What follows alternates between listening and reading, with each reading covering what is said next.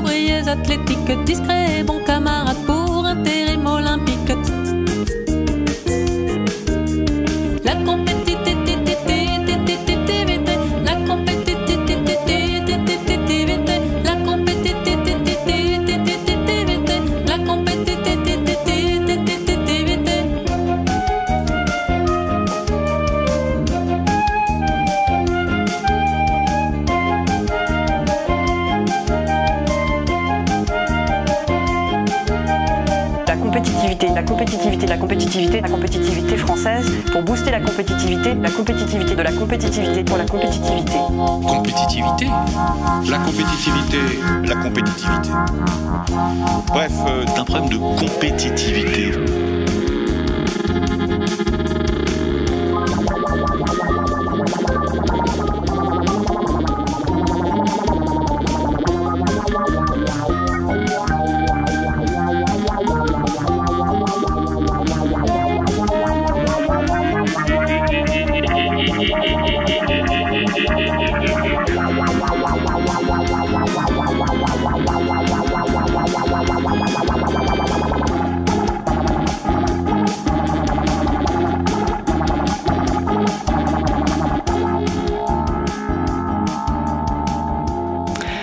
C'était La Parisienne libérée et la compétitivité, une chanson écrite il y a 9 ans, d'où on entendait euh, Fleur Pellerin notamment, je ne sais pas si vous l'avez reconnue, mais elle avait que ce mot à la bouche. Voilà, moi j'ai aucune excuse, j'ai regardé, parce qu'il y a un clip aussi euh, hier soir. Donc euh, voilà, ça, ça...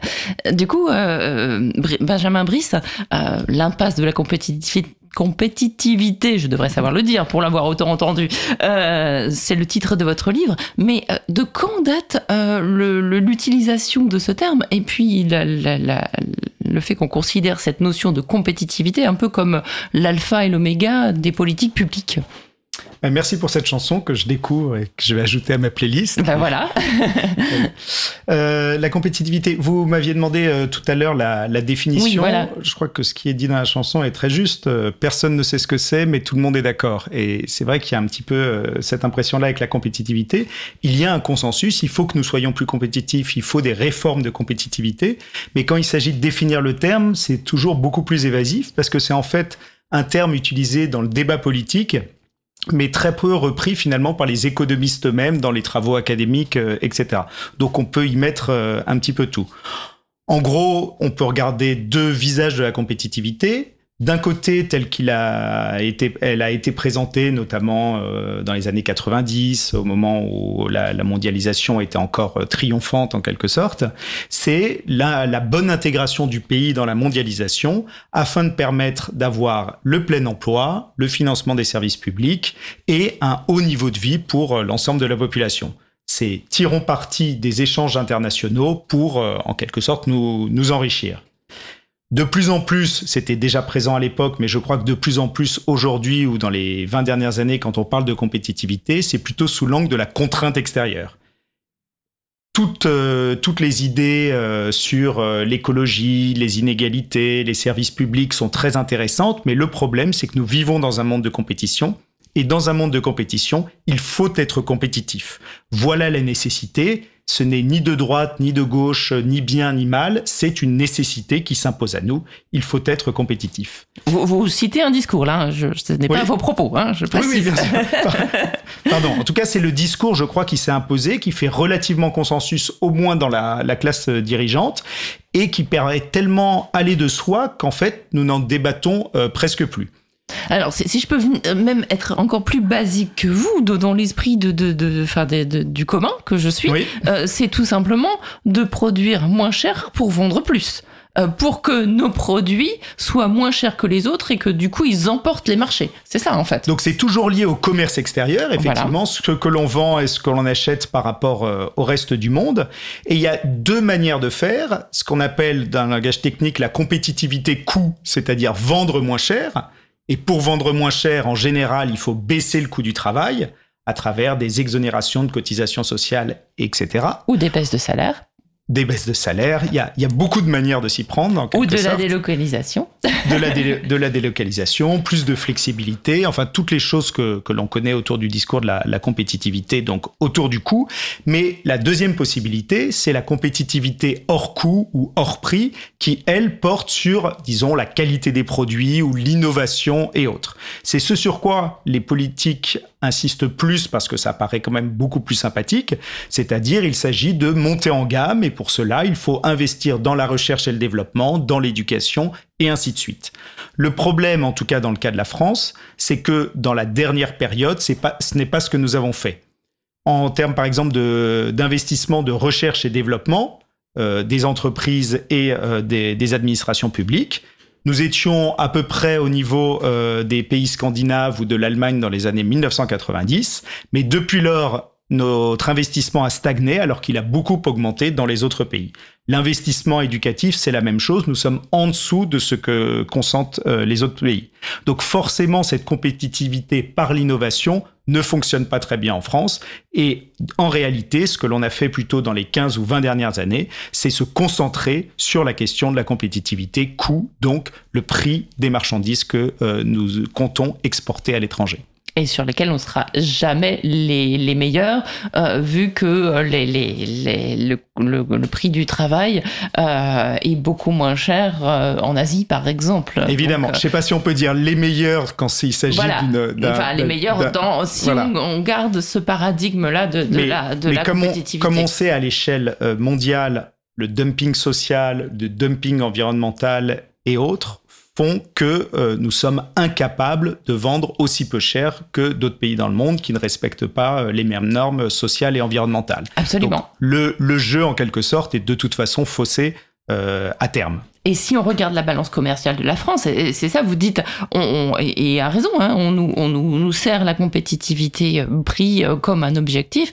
mais en réalité, la balance commerciale de, de la France, elle est tirée par les ventes d'armes et les ventes de produits de luxe.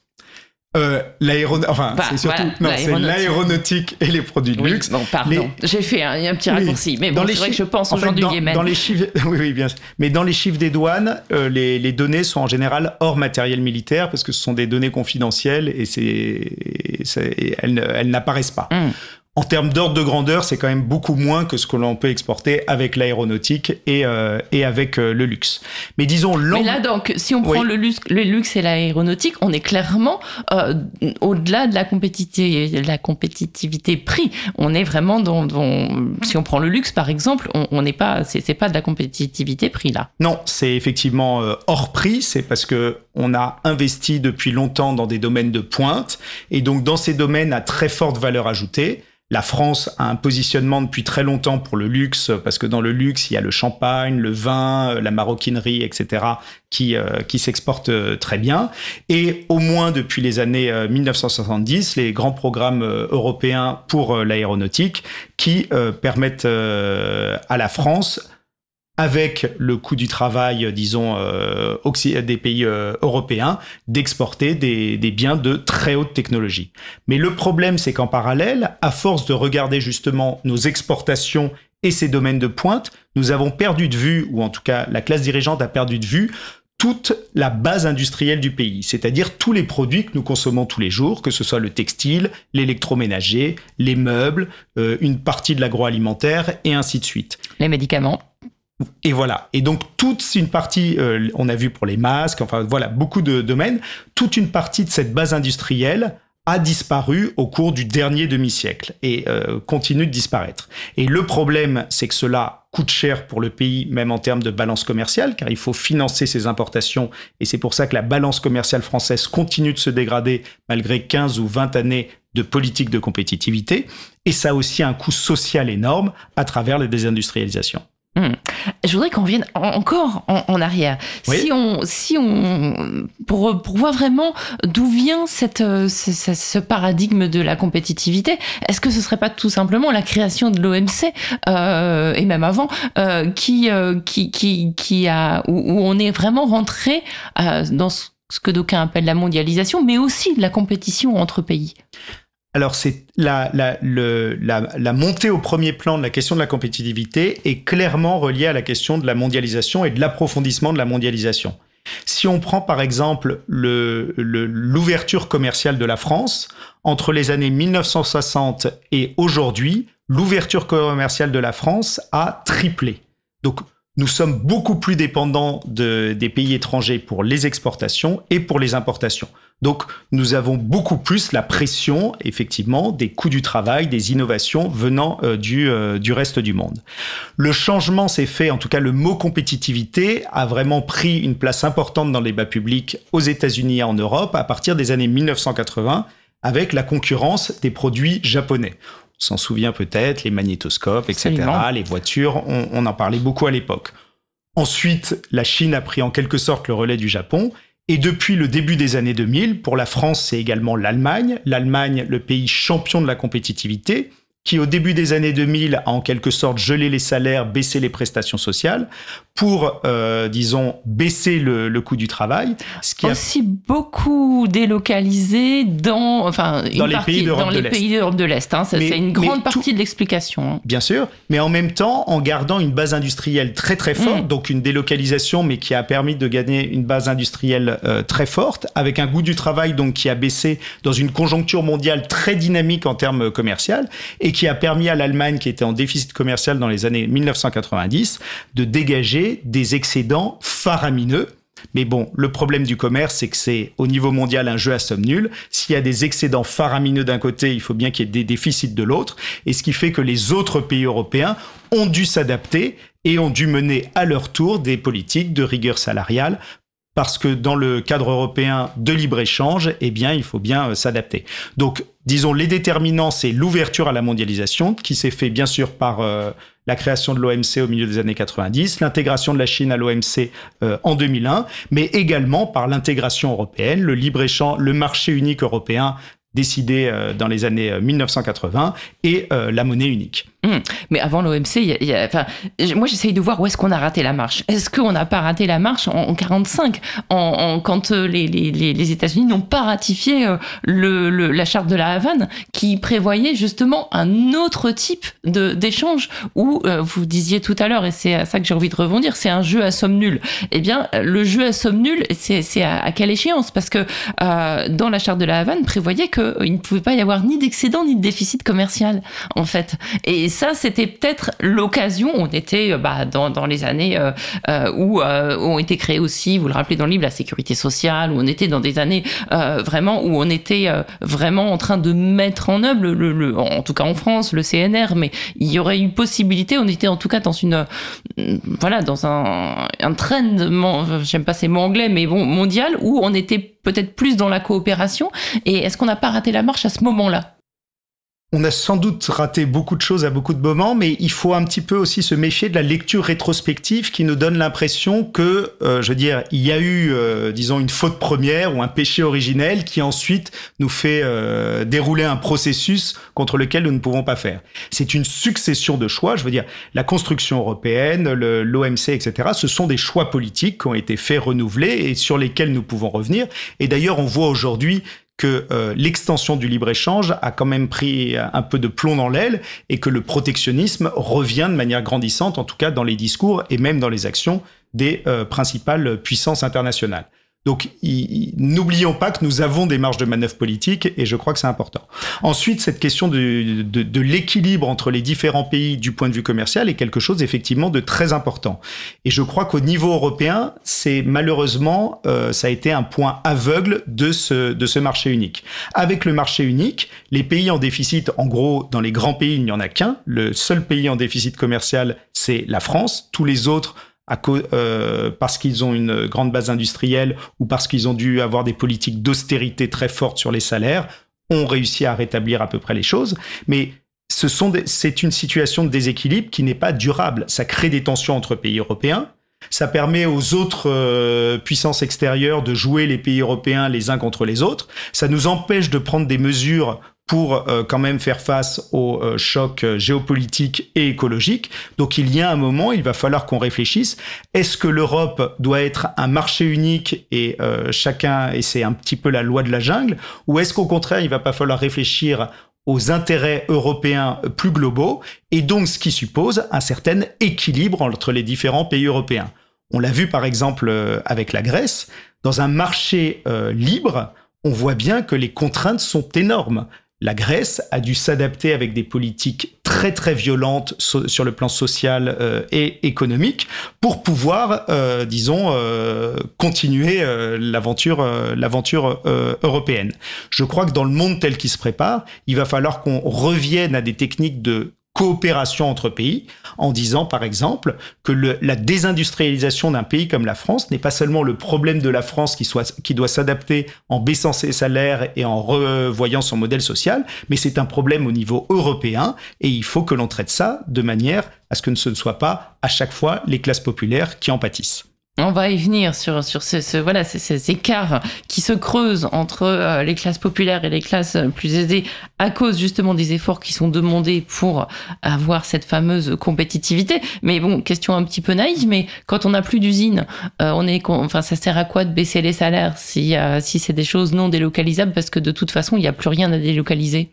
Alors, disons, n'exagérons pas non plus, il y a encore bien sûr des choses à délocaliser. Je veux dire, sinon la situation de la France serait encore plus catastrophique. Donc bien sûr que nous avons encore euh, des industries, mais disons pour avoir un ordre de grandeur, ce qui m'intéresse notamment, c'est la consommation, nous, euh, en France. Dans la consommation des ménages en produits fabriqués, donc hors agroalimentaire, eh bien, il y a seulement un septième de la valeur de ce que nous consommons qui est euh, fabriqué en France. Tout le reste euh, vient des importations. Donc clairement, oui, nous sommes euh, largement, euh, largement désindustrialisés. Mais l'idée du gouvernement, c'est d'aligner sans cesse sur, euh, disons, la compétition internationale, parce que disons, dans sa perspective, c'est la seule manière de réindustrialiser la France et de relancer les exportations. Et c'est pour ça que j'essaye, disons, d'inverser le, le, regard en disant, plutôt que regarder, comme nous y pousse la compétitivité, toujours les exportations, regardons les importations, ce qui nous oblige à regarder la consommation. Car effectivement, au final, c'est parce que euh, la consommation se tourne, euh, disons, est, construite sur la surconsommation, sur le gaspillage et sur les prix toujours les plus bas, que au final nous entrons dans ce cercle vicieux où les, les entreprises se délocalisent. Cela fait moins de recettes fiscales, moins de moyens pour les services publics, plus de chômage, plus de besoins de transferts sociaux et ainsi de suite. D'où votre, votre ancienne sur on vit au-dessus de nos moyens. Ça, vous le répétez euh, mais dans, dans tous vos livres et, à plusieurs pages. Et je, sais, et je sais que ça heurte beaucoup d'oreilles. Non, mais ça, on va y venir, on va y venir. Mais je continue à vous titiller un petit peu. votre, discours est beaucoup basé sur l'économie réelle, mais euh, vous parlez assez peu de l'économie financière. Euh, on sait que plus de 98% des, des, des échanges sont des échanges qui ne correspondent pas à des échanges de de biens et services. Hein. Ça, c'est basique. Euh, je crois que vous avez fait de l'économie, moi aussi, mais bon, c'est vrai qu'on ne le voit pas forcément. Mais les enjeux, vous avez parlé de la Grèce tout à l'heure, euh, l'enjeu de la Grèce, c'était un enjeu financier. C'était pour que la Grèce puisse continuer à se voir prêter de quoi financer son déficit public. C'est-à-dire que on pas, on, vous, vous remettez les choses et c'est assez, assez salutaire, je trouve, dans ce livre, de parler de l'économie réelle. Ça parle effectivement aux gens et ça leur donne aussi euh, quelque chose de concret à se mettre sous la dent. Mais en fait, on, est, on a beaucoup une confusion et, qui est légitime quand on voit la structure de, de, l'économie et la, réalité des choses. De, on, on, parle de financer le déficit. En fait, on nous dit faut être compétitif, mais on nous dit pas ce que vous nous dites. On nous dit c'est pour, c'est pour payer la dette, en fait.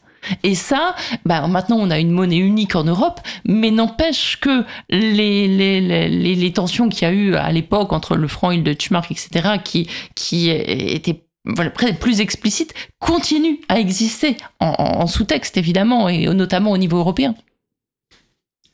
Il y, a, il, y a, beaucoup de volets, effectivement, que je, ne traite pas dans le livre. J'ai essayé de faire un livre, disons, relativement, euh, relativement euh, accessible. Ce qui me gêne beaucoup dans la question de la dette publique, j'y consacre un chapitre, c'est que à force de nous concentrer complètement sur euh, la dette publique, le problème de la dette publique, c'est que la solution unique qui émerge dans la classe dirigeante, c'est qu'il faut réduire les dépenses publiques. Et même quand on parle de réduire les dépenses publiques, ce que l'on a généralement en tête, c'est réduire les dépenses de fonctionnement, c'est-à-dire les salaires des fonctionnaires et tout ce dont ils ont besoin pour euh, travailler. Ça, ce sont les dépenses de fonctionnement.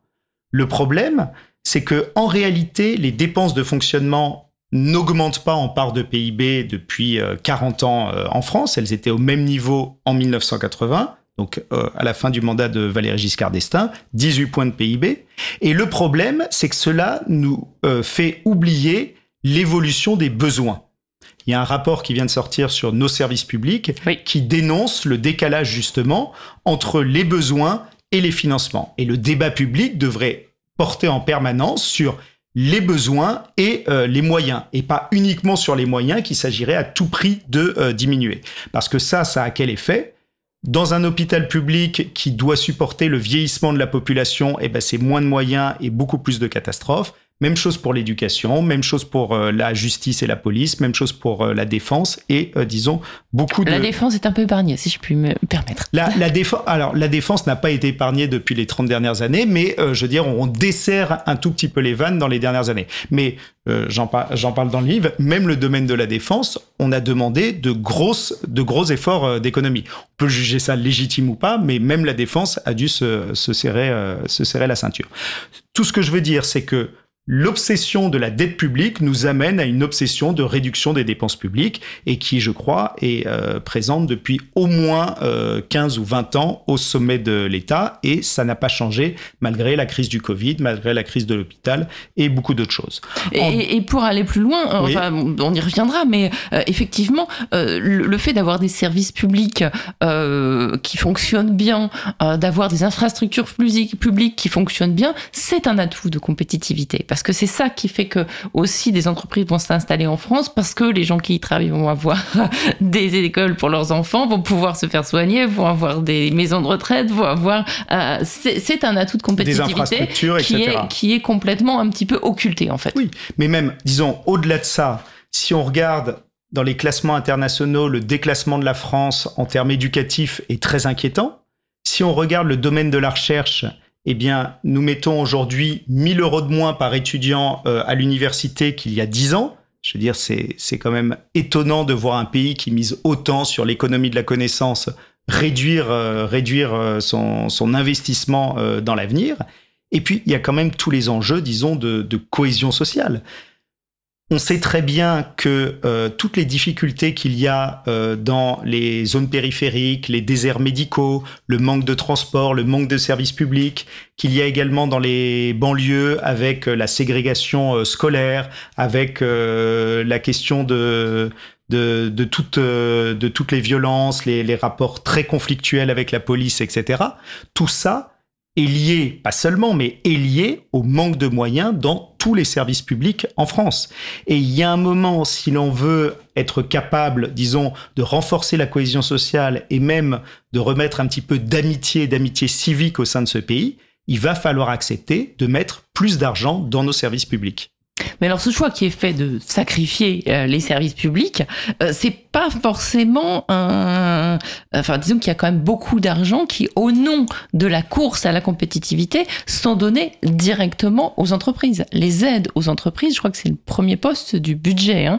Euh, il y a beaucoup de défiscalisation, il y a beaucoup d'aides directes, il y a beaucoup d'allègement du prix du, du coût du, du travail, ce qu'on appelle les cotisations sociales euh, tout ça a une conséquence directe sur bah, la baisse des services publics, parce que du coup, pour le coup, c'est un budget euh, qui n'est pas extensible. Mais on peut pas dire que euh, les, et là on en vient aux inégalités, on peut pas dire que ceux qui qui sont dans la production, enfin en tout cas les entreprises, ne touchent pas de l'argent public. Tout à fait. Alors, il faut juste distinguer entre dépenses et recettes, c'est-à-dire que dans les dépenses publiques, euh, les aides aux entreprises sont, sont importantes, mais sont très loin d'être le premier budget. En revanche, c'est du côté des recettes, il y a un manque à gagner très important de recettes, avec les allègements de cotisations sociales et euh, toutes euh, les différentes niches fiscales qui visent, pour une bonne partie d'entre elles, à, je veux dire, rendre l'économie française plus compétitive. Et alors, est-ce que ça marche? Bah, le, problème, disons, le point de départ de mon livre, c'est de se dire, il y a ce consensus dans la classe dirigeante sur la compétitivité, un consensus que je crois tout à fait sincère. Euh, je veux dire, quand je, vois les, gens autour de moi, on se dit, oui, c'est c'est malheureusement le monde est fait comme ça, il faut qu'on s'adapte. Et les résultats des politiques de compétitivité qui sont menées, c'est-à-dire que le déficit commercial ne cesse de se creuser même quand on enlève l'énergie, le déficit manufacturier se creuse, le pouvoir d'achat est la préoccupation numéro un des gens, en France et durablement, et euh, les services publics sont sous-financés. Il y a bien quelque chose qui ne fonctionne pas. Et ça, c'est ça, disons, que j'aimerais bien mettre un peu dans le débat public en mettant un coup de pied dans la fourmilière, en disant, il y a quand même un problème. Et là, je m'adresse à des gens, disons, euh, de droite, du centre, les, les gens qui aujourd'hui euh, sont les gens désignés comme raisonnables du point de vue économique. Ce contraste devrait nous alerter, d'autant plus que le monde change très vite et qu'entre les pressions géopolitiques, écologiques, les problèmes de cohésion sociale, etc., il est clair que la trajectoire que nous suivons nous mène dans une impasse. Et c'est ça qu'il faut, euh, disons, euh, remettre, euh, remettre sur la table. Et donc oui, non, mais je, je, moi j'avais déjà ma, question suivante en tête. C'est vraiment, euh, je, je, maintiens quand même qu'il y a, il y, a, il y a notamment sur sur les aides aux entreprises, euh, non seulement elles sont euh, elles sont euh, distribuées assez généreusement quand même, il faut pas se le, trop se le cacher. Euh, alors effectivement, soit déduction banque à gagner, soit directement imputées sur sur le budget avec des, des primes, etc.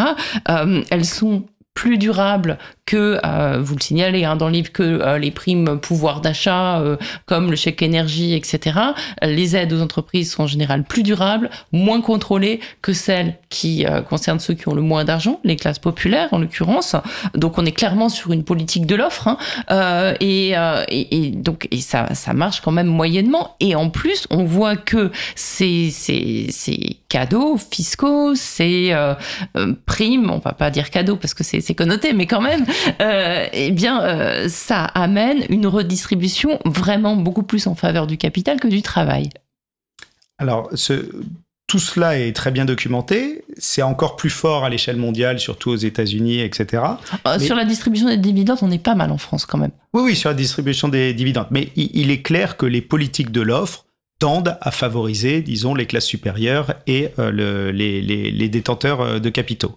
Je crois qu'il faut aussi ajouter à ça, je veux dire, ce qu'a représenté la, désindustrialisation, c'est-à-dire que le chômage, la précarité, ça touche presque exclusivement les classes populaires il n'y a pas de chômage de masse chez les cadres. Ce n'est pas du tout le cas pour euh, les ouvriers et les employés.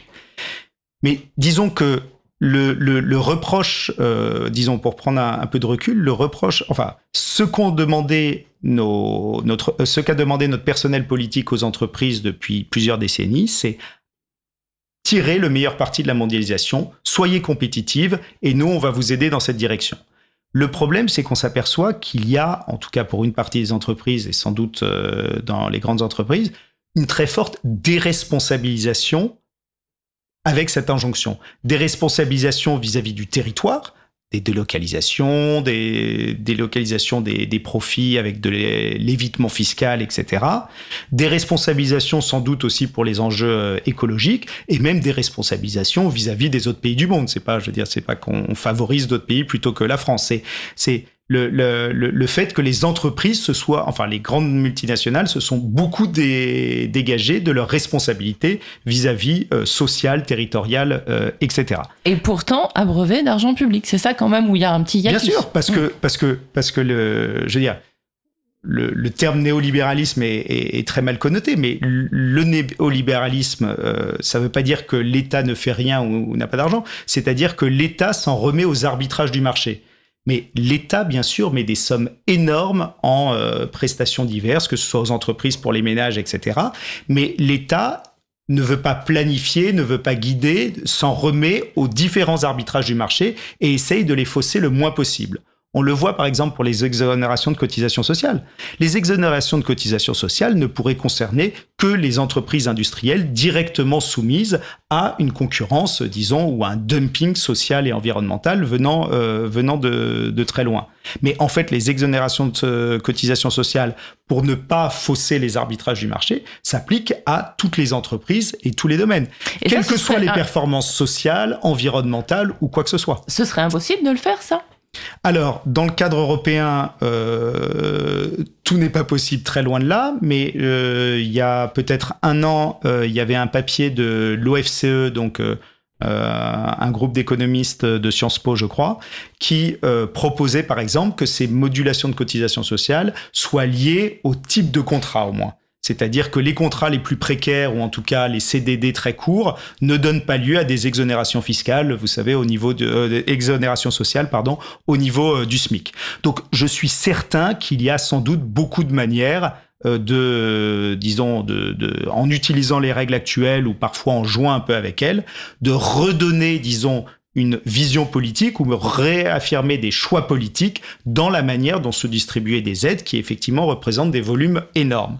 Je crois que le problème, c'est que le politique, de plus en plus, s'est dit que le marché était le meilleur guide de l'allocation des ressources et qu'il fallait s'en remettre donc euh, au marché pour euh, arbitrer entre euh, les différentes choses. Mais là, on est, on est dans un autre hiatus, c'est-à-dire que le marché, si on, si, si on prend le marché idéal, euh, avec la concurrence pure et parfaite, euh, euh non faussée, etc., mais on voit très bien que c'est pas comme ça, en réalité. Euh, on est avec des multinationales, on est avec des, des, mastodontes qui trustent tout le, tous les marchés. On voit très bien que la concurrence pure et parfaite, elle n'existe pas. Donc cet idéal du marché et de la concurrence qui alloue au mieux mieux les richesses, euh, c'est c'est une euh, c'est une utopie. c'est sûr. Là, même les économistes le disent. Le marché, la concurrence pure et parfaite n'existe jamais en réalité. On peut essayer d'y tendre, mais voilà.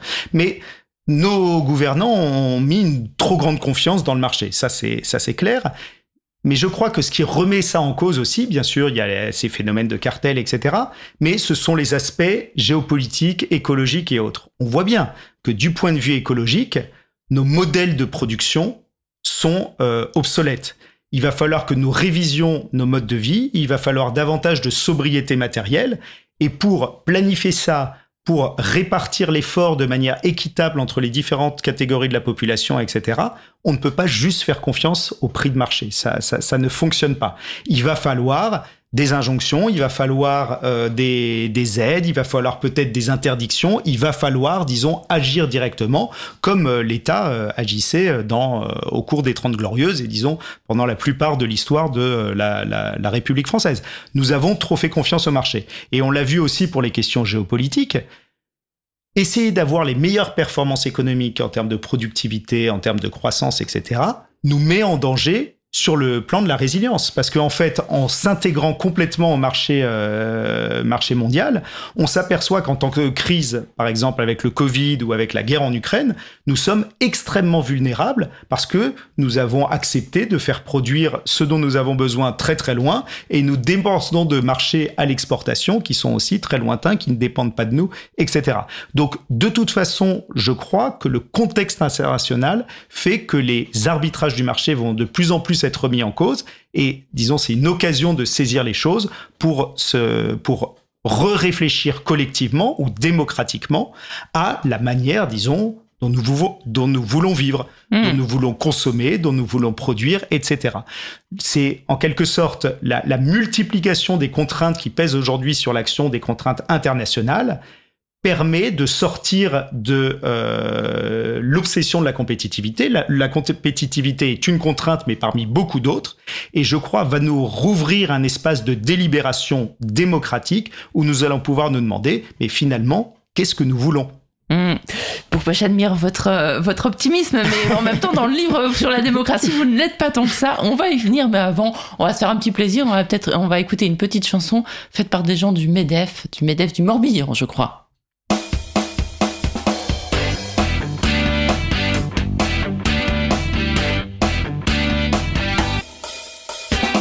Le Président, le paquebot France prend l'eau, t'as pas la météo et tu navigues à vue. Toi quand tu prends des risques, les patrons prennent des risques. Nous les patrons d'armeur n'avons qu'un cap pas compétitivité. Voilà la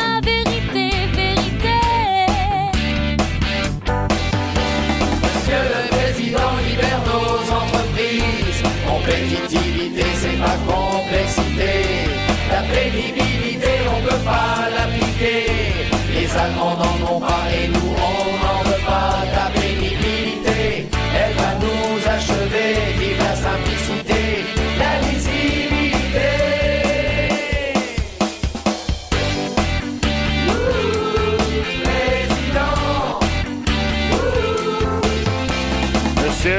Président, met du vent dans nos voiles la simplification, c'est ta mission sacrée. Patron et salarié, unis dans le même combat, d'une France qui se couche pas devant l'adversité. Simplifions, allégeons, et nos chômeurs bosseront, oui bosseront.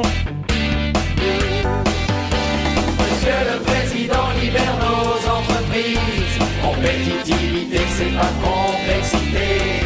La pénibilité, Les Allemands et nous on n'en veut pas ta pénibilité. Elle va nous achever, vive la simplicité, la lisibilité.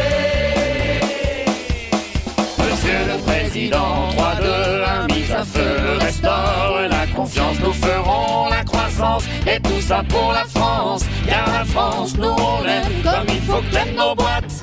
Il en est vraiment temps la réconciliation. C'est ça la solution, solution. Monsieur le Président, volonté et action. La productivité dans ton secteur public est une nécessité absolument critique. Notre combat c'est l'emploi. Honneur entrepreneur, l'emploi c'est l'entreprise. L'entreprise, c'est la vie, c'est la vie.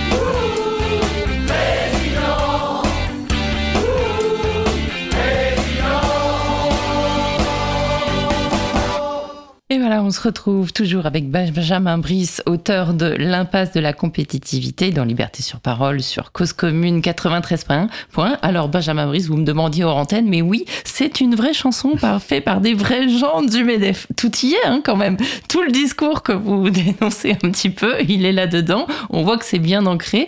Et là, cette chanson, elle a été faite, c'était au moment où François Hollande était président et au moment, souvenez-vous, où il avait essayé de mettre en place, d'ailleurs, euh, elle a été mise en place, cette loi euh, qui euh, prévoit qu'il y ait des, je crois, des, des, am- des amendes euh, pour la pénibilité. Enfin, c'était la fameuse loi pénibilité qui était censée protéger un petit peu les, travailleurs euh, qui avaient des, emplois euh, pénibles.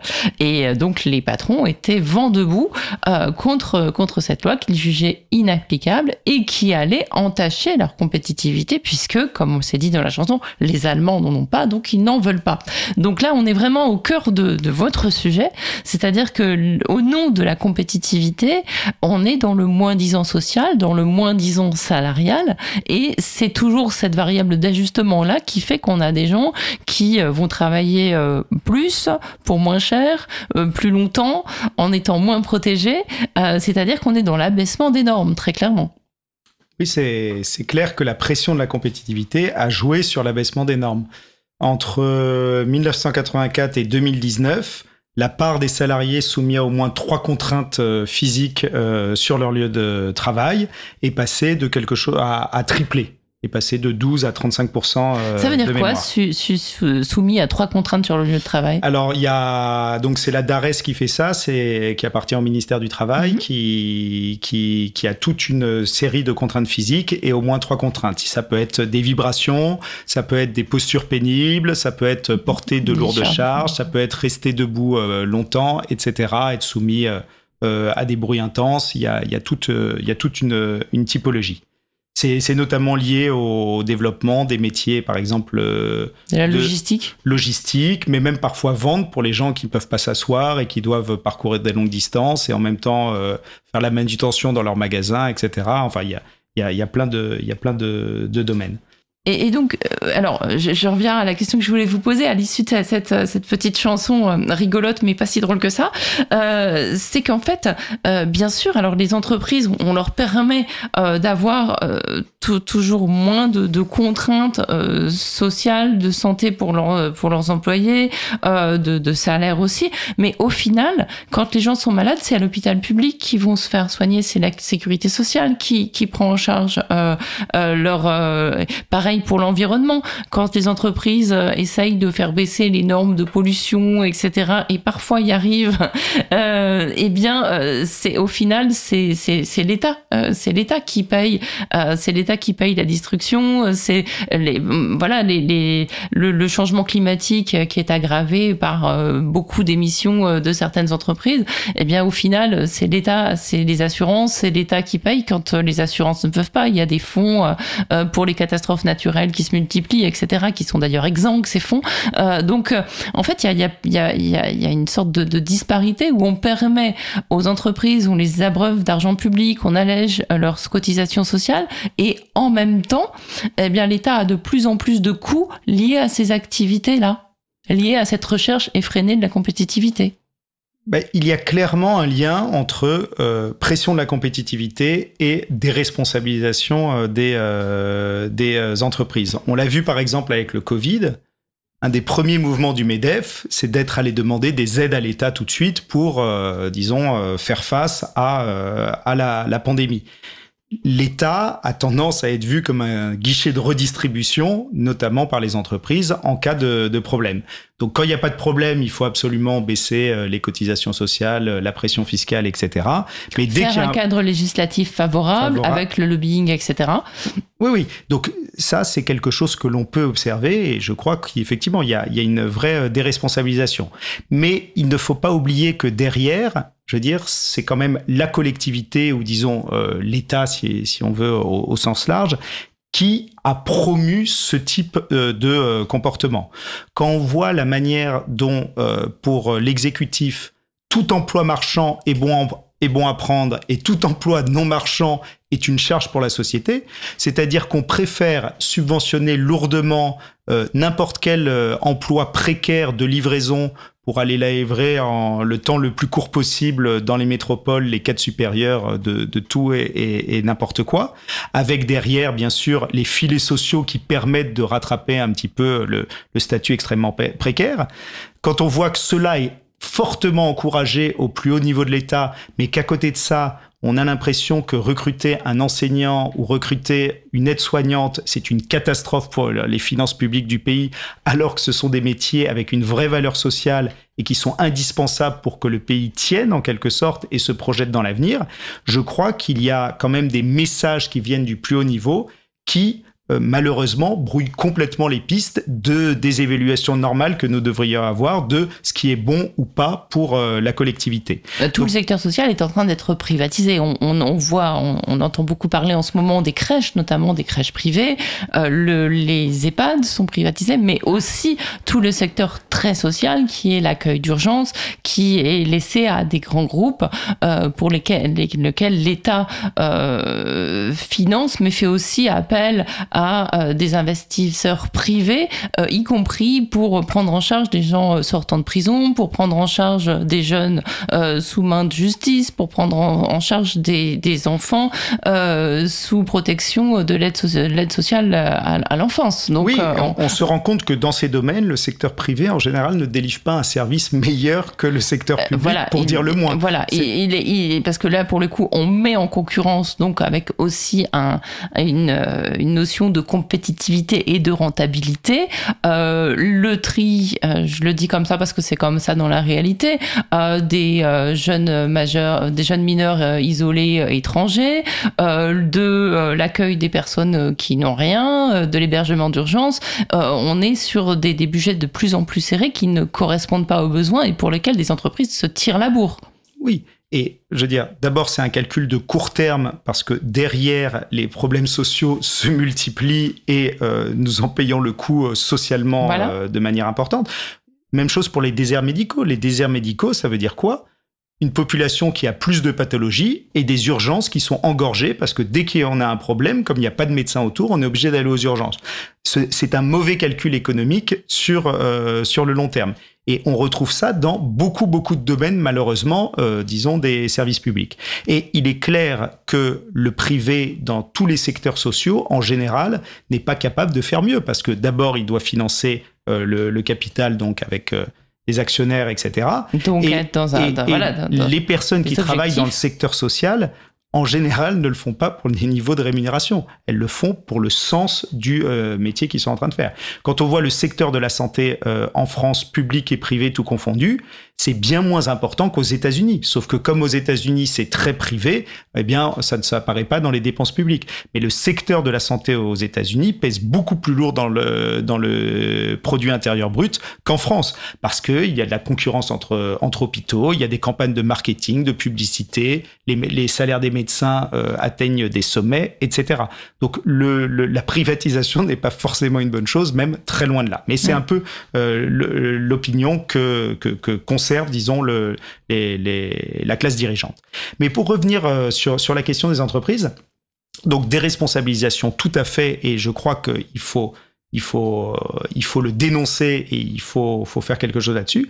Mais il faut se rendre compte que le discours politique depuis quelques décennies, c'est de dire aux entreprises, nous allons vous mettre euh, dans le grand bain de la concurrence face au reste du monde, sans barrière, libre-échange, tout ouvert, etc. adaptez-vous à ça et nous on vous et nous on, fera en sorte de euh, rendre la main d'œuvre plus flexible, de donner de l'argent, etc. pour que ça se passe bien. Bah, de donner de la main d'œuvre, non aussi, puisque quand on voit France Travail, ça veut dire qu'en fait on va mettre tout le monde au travail. Euh, quand on voit, bon, alors c'est très bien pour les gens qui pourraient peut-être être régularisés si jamais cette euh, loi immigration passait avec ce volet régularisation des travailleurs sans papier, mais c'est quand même une vision très utilitariste de, de, des personnes. Euh, donc c'est aussi, on va vous, on va vous fournir en main d'œuvre pas cher et euh, bon former pas forcément, mais on va mettre tout le monde au travail. Hmm. Mais c'est pour ça que c'est important de distinguer les secteurs délocalisables des autres. Hmm. C'est-à-dire dans un secteur euh, délocalisable, je veux dire les gens, les entreprises directement soumises à la concurrence extérieure, c'est une réalité. Bien sûr, je veux dire, il y a des patrons qui en jouent, etc. Mais, mais il y a quand même cette réalité derrière. Et là, il va falloir que l'on fasse quelque chose. A priori, au sein de l'Union européenne, pour l'instant, c'est le marché unique qui prévaut, mais c'est pour ça que je pense que nous avons intérêt à jouer sur la consommation. La consommation pour que la consommation soit davantage réorientée vers ce qui est produit localement, parce que c'est meilleur du point de vue écologique, c'est meilleur du point de vue géopolitique en termes de résilience, et du point de vue économique, ça crée des emplois, dont des recettes fiscales, et ainsi de suite. Donc, cette réorientation est euh, très importante. Ensuite, dans les secteurs non délocalisables, la question est, différente. La question, c'est, euh, je, veux dire, la, question du pouvoir d'achat. Est-ce qu'on préfère effectivement avoir beaucoup de prélèvements pour faire des transferts, pour subventionner, disons, beaucoup d'emplois euh, qui sont en fait des emplois en général de mauvaise qualité? Parce qu'il faut savoir que pour une personne qui est par exemple au niveau du SMIC, eh bien, il y a des exonérations de cotisations sociales, il y a une prime d'activité, il y a tout un système qui fait qu'en fait, les prix, par exemple, dans, beaucoup de domaines, sont d'une certaine manière artificiellement bas, mais financés par euh, des, prélèvements obligatoires relativement importants, même pour des personnes euh, au niveau euh, du SMIC. Donc là, effectivement, il y a des questions à se poser de euh, comment répartir euh, à l'intérieur du pays entre les différentes classes sociales, euh, je veux dire la, les, les revenus. Mais je crois qu'il faut quand même avoir en tête que dans les secteurs délocalisables, la pression de la mondialisation existe aussi. Et c'est ce que je dis d'ailleurs dans le, dans le livre. Je critique les politiques de compétitivité telles qu'elles ont été menées. Je critique le fait que la compétitivité soit mise comme la priorité absolue en oubliant toutes les autres contraintes qui pèsent sur l'action. Mais cette pression de la compétitivité n'est pas juste construite ou inventée, elle existe aussi, mmh. et d'ailleurs c'est pour ça qu'elle a pu s'imposer tellement dans le, dans le débat public. Alors, on va être concret, c'est quoi les secteurs euh, délocalisables et non délocalisables? Non délocalisables, on voit à peu près le service à la personne, etc., la santé, mais euh, les, les, les services quoique certains peuvent l'être, euh, mais les, les, secteurs délocalisables, c'est quoi? L'agriculture par exemple? Alors effectivement, la, distinction est toujours floue parce que selon les technologies, selon les possibilités, ça peut changer. Mais le secteur de l'agriculture est pour le coup euh, un, secteur, euh, un secteur tout à fait délocalisable. Oui. On s'aperçoit que euh, la balance commerciale pour les produits agroalimentaires ne cesse de dégrader en France. Aujourd'hui, je crois que pour les fruits et légumes, on doit être en importation presque la moitié de ce, de ce que, ce que l'on consomme. Et on produit beaucoup de maïs à coup de bassine, si je puis me permettre, euh, pour, pour faire tourner le port du Havre et les envoyer au Brésil. Mais en même temps, quand, quand, on parle aux agriculteurs, je veux dire, ils sont mis dans un double système de contraintes qui est quand même très difficile à supporter pour eux. C'est-à-dire que d'un côté, on leur dit il va falloir changer les modèles agricoles, ce qui est une réalité. Mhm. Il va falloir. Enfin, on leur dit pas très fort, il va changer, il va falloir changer de modèle agricole. Je, je pense que, enfin, disons, la majorité des agriculteurs subissent le réchauffement climatique et savent bien de toute façon que les, les choses vont changer les agriculteurs sont en France les gens les plus sensibles au réchauffement climatique parce qu'ils le vivent, disons, euh, avec leur récolte. On leur dit pas très bien dans le sens les, les, les, arbitrages du marché vont pas dans ce sens-là, mais il me semble hein, que la plupart ont quand même pris conscience qu'il y a des choses qui allaient devoir changer. Oui, donc Mais ils le problème... de capter le maximum d'eau, par exemple, ou le maximum, et de faire pression pour capter le maximum de ressources communes pour pouvoir continuer à s'inscrire dans cette mondialisation et dans cette compétitivité. Mais, on ne leur dit pas qu'il faut changer de modèle de production. Le problème derrière, c'est que la parole politique ne remet pas en cause la concurrence étrangère euh, qui, qui s'impose à ces agriculteurs. Les agriculteurs ont soit le choix de pouvoir survivre avec des moyens qui sont euh, en général problématiques du point de vue environnemental, en tout cas sur le long terme. En tout cas, de pouvoir payer leurs dettes, survivre, ils pourraient le faire en faisant du maraîchage. Mais s'ils repartaient de zéro avec euh, des terres, mais en l'occurrence, euh, ils sont dans un système aussi, il y a une bah force d'inertie du système agro-industriel qui ne peut pas s'arrêter comme ça. Il y, a, il y, a, cette question de la transition, justement. Bah, le maraîchage, d'abord, ne fait pas tout, et deuxièmement, le, le, maraîchage est quand même un métier extrêmement pénible. C'est-à-dire que si on veut avoir une vie quand même relativement confortable et s'en sortir financièrement. Aujourd'hui, il y a quelques débouchés pour, euh, disons, euh, les métropoles où on consomme du bio, où on est prêt à mettre pas mal d'argent pour euh, avoir des produits de qualité. Mais le cœur du sujet, c'est le cœur de gamme et l'entrée de gamme mmh. que l'on perd de plus en plus. C'est un choix politique aussi. On pourrait essayer. Il y a des gens qui réfléchissent à une sécurité sociale alimentaire qui permettrait justement à un plus grand nombre. Sécurité sociale alimentaire ou euh, que l'État subventionne des euh, entrées de gamme dans l'agroalimentaire dans la plupart des domaines, mais qui soit disons d'un point de vue écologique, quelque chose de soutenable sur le long terme. Mais cette contrainte de la mondialisation, elle a été choisie par les gouvernants et elle continue d'être appliquée et choisie par les gouvernants. Il y, a, il y, a, des choses même simples à mettre en place comme l'étiquetage d'origine pour l'alimentation, car on s'aperçoit que la population a de plus en plus conscience de ces enjeux et euh, de et, je veux dire, la, la question du pouvoir d'achat est très importante, mais les gens ont quand même envie de faire des choses bien. Bon, ben, pourquoi est-ce qu'au moins on ne saurait pas dans tous les commerces d'où viennent nos aliments Ah ben on peut, quand, on regarde les codes barres, il y a ah des numéros, mais alors il faut vraiment euh, aller chercher, quoi. Aujourd'hui, il y a des drapeaux français sur beaucoup de produits, mais on s'aperçoit dans le détail que c'est compliqué. Absolument faux. Mais ouais. par exemple, on laisse les... Euh, les directeurs des grands groupes de la grande distribution faire le tour des plateaux pour dire moi je vends encore moins cher que l'autre et moi encore plus et moi je fais des efforts, etc. Pourquoi ne leur demanderait-on pas? Bon d'accord mais où est-ce que vous produisez Où est-ce que d'où viennent vos producteurs? Ben, Donnez-nous par exemple la part de produits importés dans euh, dans vos rayons. Est-ce que vous favorisez les produits de saison? Les produits de saison, c'est plutôt moins cher que les produits euh, hors saison qui sont importés de très loin et pour l'environnement, c'est beaucoup mieux. Il y a beaucoup de choses comme ça qui pourraient changer, qui sont compatibles, disons, avec les contraintes de pouvoir d'achat et qui permettraient, disons, pas de faire baisser la, pression de la concurrence étrangère et d'aller beaucoup plus vite dans la transformation nécessaire de notre modèle agroalimentaire. Hmm. Je vois que le, temps file et il y a quand même une question qu'on a un petit peu évoquée tout à l'heure. Je reviens un petit peu en arrière, c'est sur la question de la démocratie parce que c'est très très intéressant et vous en parlez dans le livre. Bon, on a un exemple d'antidémocratie récent avec euh, la, la, la, réforme des, des, retraites, même si bah, légalement, voilà, euh, tous les artifices du, du, du, droit et de la loi ont été euh, ont été utilisés pour qu'on puisse faire passer une réforme contre laquelle plus de deux trois deux tiers deux tiers ouais. Deux tiers des Français, euh, dont, dont, deux tiers des Français ne, ne veulent pas, ne, ne voulaient pas. Euh, donc on arrive à, à, à, des choses au nom aussi de la de l'équilibre financier, bon quoique à quel terme et etc. Mais bon voilà, c'est une c'est pour faire travailler les gens plus longtemps, c'est quelque part pour faire baisser le, coût global du travail. C'est les gens vont, travailler plus longtemps. Euh, on en arrive à des, choses comme ça aussi au nom de la compétitivité, de près ou de loin. Nos dirigeants sont convaincus qu'il faut aller vers plus de compétitivité, il faut faire des efforts, c'est la direction, c'est la seule voie de salut pour le pays. Le problème, c'est qu'on voit que la population, en tout cas une bonne partie de la population, et notamment dans les classes populaires, n'est pas d'accord avec ça. Et donc, à partir de là, le, système démocratique ne, ne, peut que souffrir.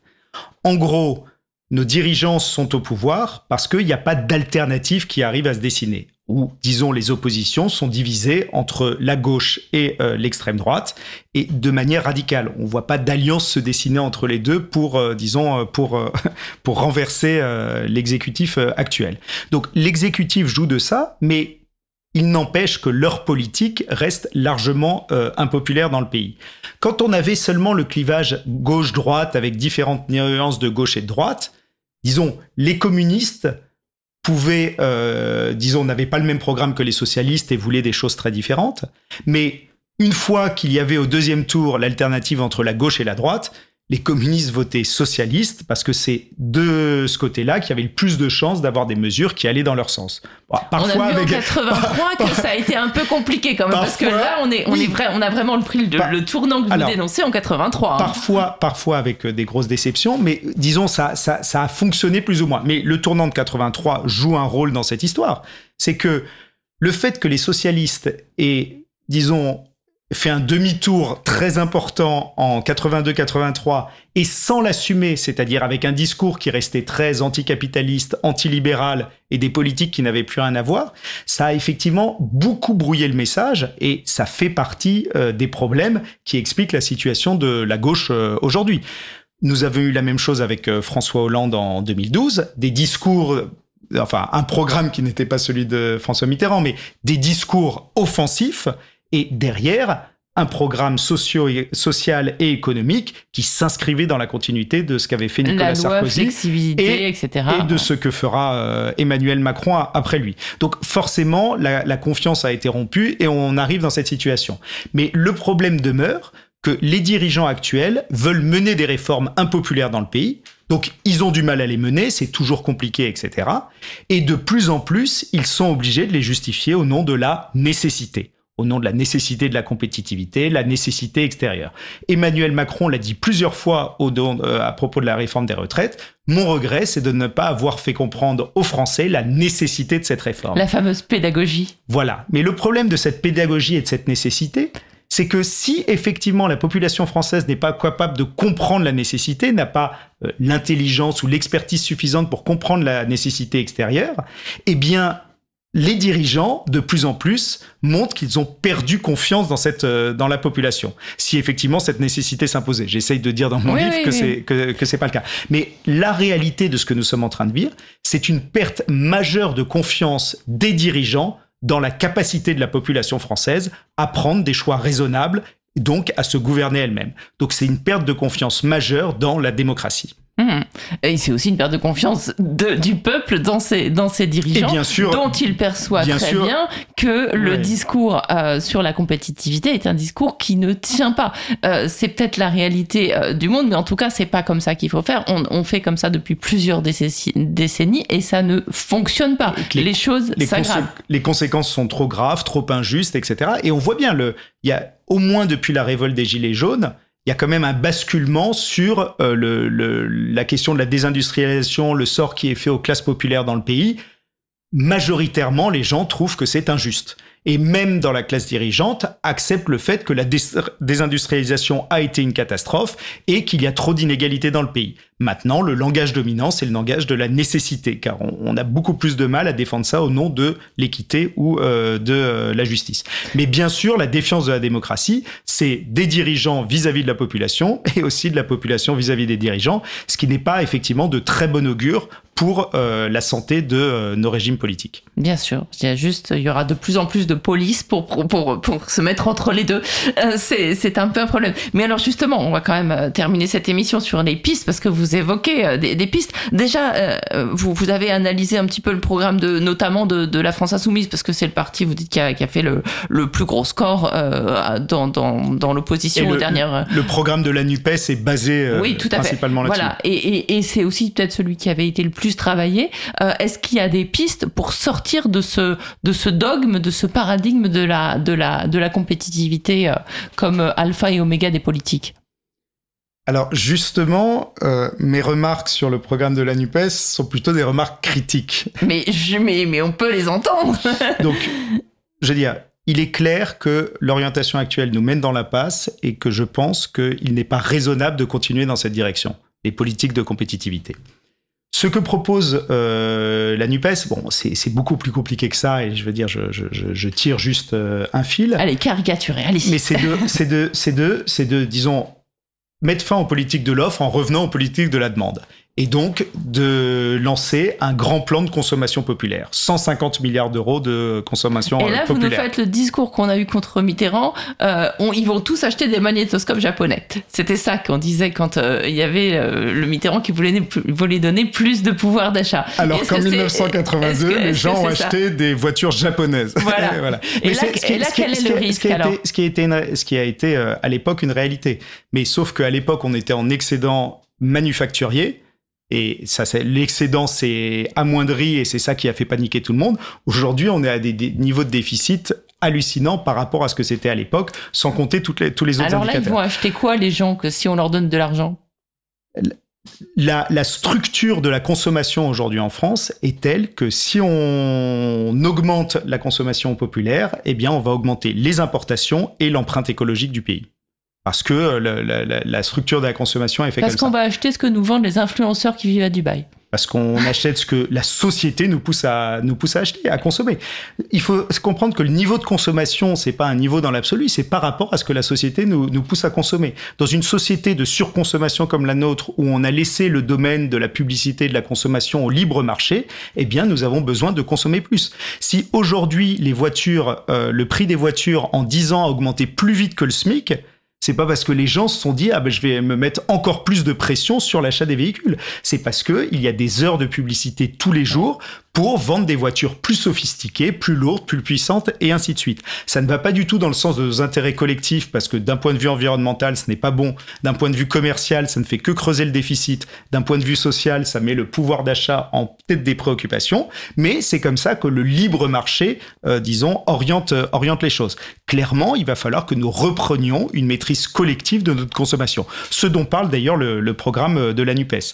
Mais j'aurais tendance à dire que la priorité est de revoir la consommation avant de relancer euh, la consommation. Car le risque dans une situation géopolitique compliquée et la catastrophe environnementale qui se prépare, c'est d'augmenter notre dépendance extérieure, d'augmenter notre empreinte écologique, sans savoir si sur le long terme, nous allons vraiment réussir à, à renégocier les traités européens, les traités de l'OMC et à, à prendre des mesures de sobriété vraiment efficaces sur euh, notre consommation. Donc en fait, vous nous proposez un programme à miche. Exactement. Mais je me suis rendu compte d'une chose. Mon premier livre portait sur la sobriété. C'est que la sobriété arrive dans le débat public pas par l'écologie, mais par la géopolitique. Et je crois qu'on le regrette ou non, que c'est les pressions géopolitiques qui vont nous faire changer de toute façon nos modes de vie et nos modes de, consommation. On l'a vu avec la guerre en Ukraine, avec euh, des, des flambées de prix incroyables qui mettent beaucoup, beaucoup de personnes dans le pays dans une situation catastrophique du, point de vue euh, du, pouvoir d'achat. Et donc, c'est ça qui devrait être le, driver principal. Si nous avions pris, il y a 10 ou 15 ans, des mesures de sobriété réelles, c'est-à-dire essayer d'avoir des véhicules qui soient moins surdimensionnés, euh, changer euh, nos modes de chauffage pour ne plus être avec le gaz et le fuel, etc., la facture énergétique serait beaucoup moins lourde aujourd'hui, à la fois pour la France et à la fois pour les ménages. Donc, la priorité, ça devrait être aujourd'hui de rendre euh, les classes populaires de ce pays les moins dépendantes possibles des combustibles fossiles. Donc tout ce qui est primes diverses et variées, les mettre pour le véhicule électrique et pour euh, l'isolation thermique, mais à destination des gens les plus touchés par euh, les hausses de prix des carburants et du gaz. Mais très clairement, si on est si sensible euh, majoritairement à la publicité, aux heures de publicité que, que vous dénoncez et qui sont réelles, j'ai pas la télévision, mais à chaque fois que j'ai la télévision, je vois encore plus que c'est la part que ça peut prendre. Il n'y a pas que la télévision. Ah, oui, oui, enfin voilà. Et, et euh, c'est que on est aussi biberonné depuis notre plus jeune âge et aussi dans notre système éducatif à la compétition euh, qui est, euh, ben, voilà, très liée à la compétitivité, c'est-à-dire le fait de d'avoir plus, plus que le voisin de montrer qu'on a plus, etc. C'est aussi euh, quasiment euh, toute une éducation à refaire, si je, si, je puis m'exprimer ainsi. C'est-à-dire que la valeur est aussi la valeur de ce qu'on... Enfin, notre valeur est associée intimement à, la valeur de ce qu'on possède, à la valeur de ce qu'on montre, à, euh, à, la, à, la, taille de notre voiture, à la taille de notre maison, à la taille de je ne sais quoi. Là, d'ailleurs, il y a une certaine responsabilité aussi des classes supérieures. C'est-à-dire que la consommation, ça fonctionne avec des gens qui veulent se distinguer des autres par leur mode de consommation, souvent parce qu'ils ont plus d'argent ou parce qu'ils sont allés chercher les derniers modèles, etc., et qui se distinguent des autres, et par ensuite, disons, le grand nombre ou euh, la, majorité de la population qui s'adapte à ces innovations et qui à son tour les veut, et à nouveau, euh, le petit nombre cherche à se distinguer, etc. Et c'est ces mécanismes continuels de euh, distinction, volonté de, de, revenir au même niveau, sur lequel joue en permanence la communication et la publicité.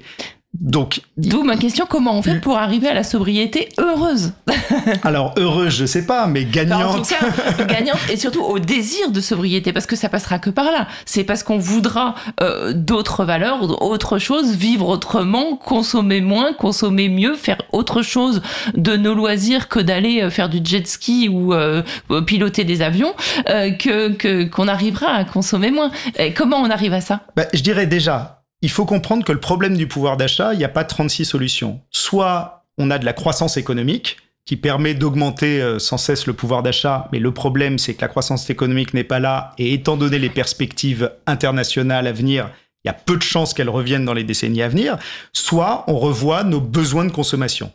Dans les années 1970, les gens étaient moins insatisfaits qu'aujourd'hui de leur pouvoir d'achat, et pourtant ils consommaient beaucoup moins. Donc c'est bien que c'est pas la consommation dans l'absolu, c'est par rapport à la manière dont la société est structurée.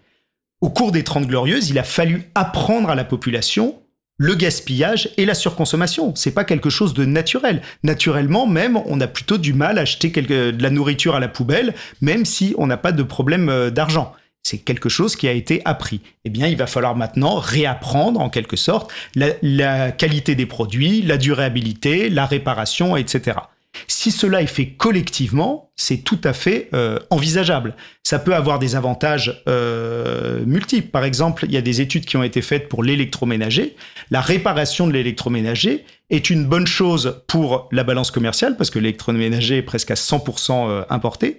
C'est une bonne chose pour l'écologie car c'est moins de déchets et moins donc d'extraction, etc. Minière. Et c'est une bonne chose aussi pour le pouvoir d'achat car si le système de réparation est bien pensé et les, les, les, les produits sont pensés dans, ce, dans cette optique-là, la réparation coûte moins cher que renouveler en permanence. Ça euh, peut même être une bonne chose pour le lien social si on parle des recycleries où on va aussi apprendre à réparer soi-même, etc. Donc ce sont nos modes de consommation et qui sont liés bien sûr aussi à nos modes de sociabilité qu'il euh, qu'il faut euh, qu'il va falloir qu'il va falloir revoir. Est-ce que l'État a un rôle à jouer là-dedans? Je crois que l'État a un rôle énorme à jouer. Enfin, quand on dit l'État, il y a plusieurs manières de le comprendre. Je veux dire, hein, l'éducation nationale. C'est-à-dire nous tous à travers euh, la collectivité, c'est-à-dire à travers euh, le, le, le, la délibération démocratique en quelque sorte. Oui, là effectivement, euh, nous avons le, rôle est immense parce que il va falloir se demander de quoi nous avons besoin dans un monde avec des ressources contraintes et avec euh, des, des, des, contraintes euh, géopolitiques, de commerce international, etc.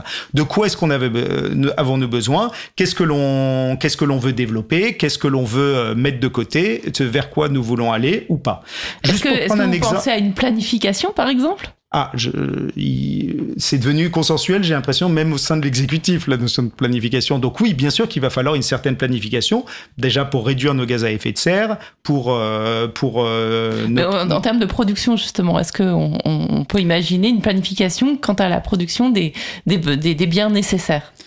Il va falloir réfléchir, mais il est clair que pour, euh, pour nos besoins de consommation, le, le, la, la, planification de la par exemple, euh, il y a des entreprises textiles françaises qui euh, essayent de trouver de nouveaux modes, de nouveaux débouchés, c'est-à-dire par exemple avec des gens qui achètent à l'avance et comme ça ils fabriquent toutes les pièces d'un coup. Bon, ben, ça permet d'être plus concurrentiel en termes de prix par rapport à, à d'autres pays on change le mode de consommation, mais au final, c'est gagnant sur, euh, sur, toute, euh, sur toute la ligne. Donc, il y a des choses comme ça qu'il va sans doute falloir changer. Mais je voulais juste prendre un exemple, par exemple, les objets connectés. Les objets connectés, ça fait plusieurs années que les équipes marketing du monde entier travaillent dessus pour voir comment promouvoir ça, c'est-à-dire mettre de l'électronique dans votre frigo, dans, dans tous les objets qui vous entourent. On s'aperçoit qu'il n'y a pas d'appétence de la population pour aller dans cette direction. Mais on sait bien qu'une fois que ça sera adopté par quelques pourcents de la population, petit à petit, ça va se diffuser et tout le monde va s'y mettre. Le problème, c'est que ça n'a pas d'intérêt commercial pour nous, c'est fabriqué euh, très loin de chez nous. Du point de vue écologique, c'est pas une bonne chose. Et du point de vue du pouvoir d'achat, ça va être encore une pression parce que les appareils vont coûter plus cher et il va falloir les renouveler. Bon, ben là, typiquement, la collectivité a intérêt à dire Peut-être que les objets connectés, c'est bien dans quelques domaines médicaux, etc. Mais on a, nous n'avons aucun intérêt collectivement aller dans cette euh, direction. Eh bien, euh, mettons des réglementations, freinons pour que, je veux dire, il y aura toujours quelques personnes qui ne pourront pas s'en passer, mais pour faire en sorte que euh, nous, ne soyons, nous ne rendions pas débordants de nouveaux objets qui ne vont pas apporter beaucoup de choses en termes de bénéfices sociaux et qui auront un coût pour le pays très important. Par exemple, voilà. Mais bon, après ça, on nous apprend à avoir des objets connectés en nous mettant gratuitement et de manière quasi imposée un compteur Linky chez nous. Donc, euh, on nous habitue à cette technologie.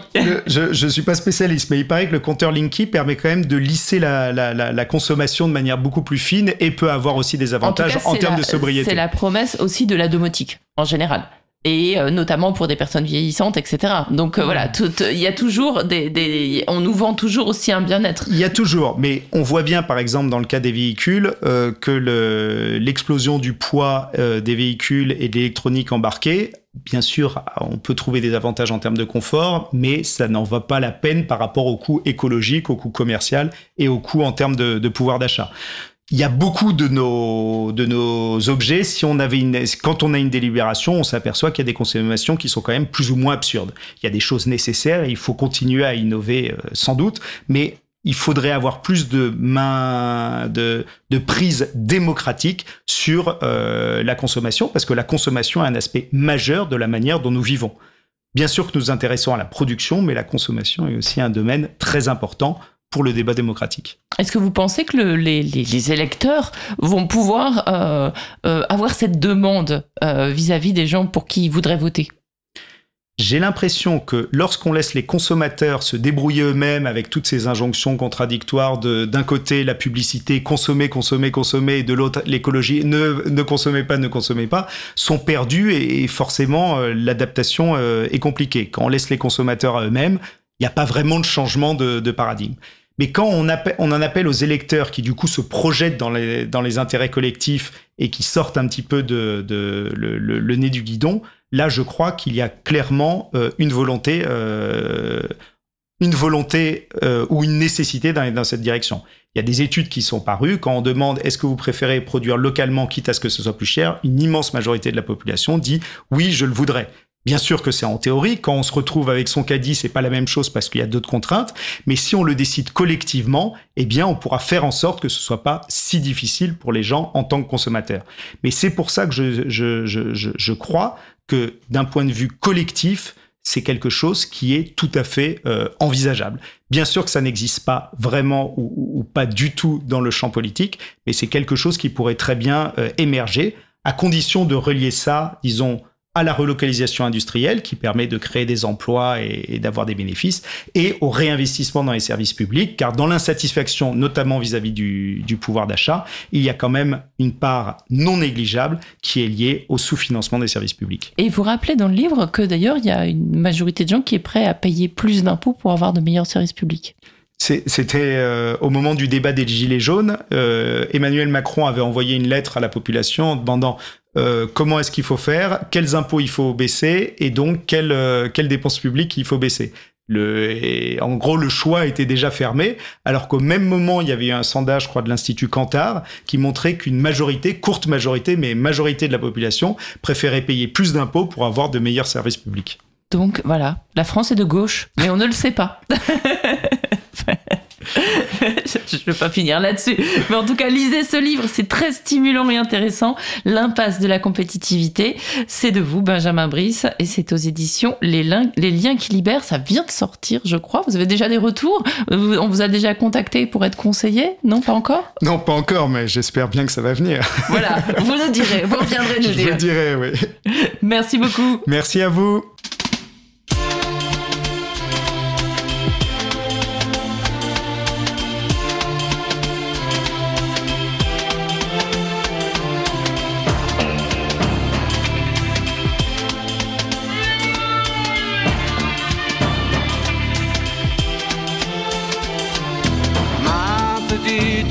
surprise que n'est pas la crise. Panoui et l'exil des trésors satinés, dorés à souhait.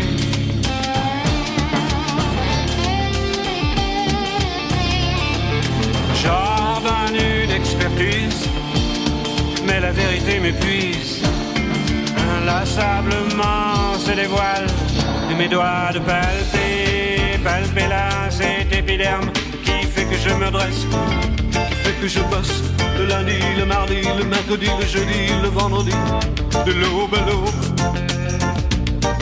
une partie de la matinée et les vacances, abstinence, ma petite entreprise, ma locomotive. Avance au mépris des sémaphores, le tir du néant.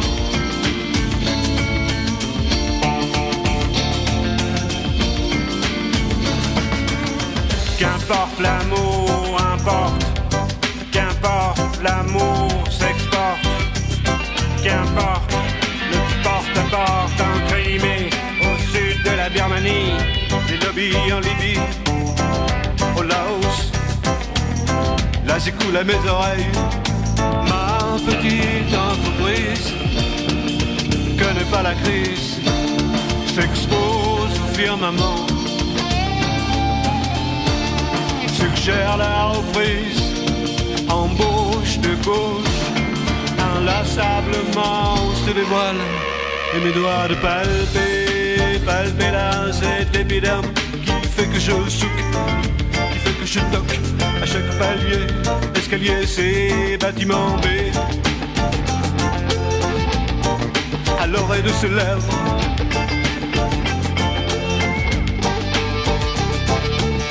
Qu'importe l'amour, importe, qu'importe l'amour s'exporte. Je perds le nord, garde quand je vois se poindre les pyramides lubies. Là coule à mes oreilles ma petite entreprise. Connais pas la crise, épanouie et exhibe les trésors satinés, dorés à souhait.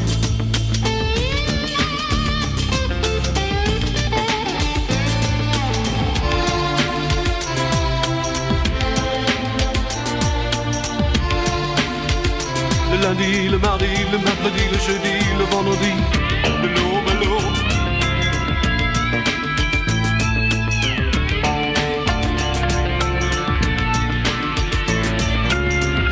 lundi, le mardi, le mercredi, le jeudi, le vendredi, de l'aube à.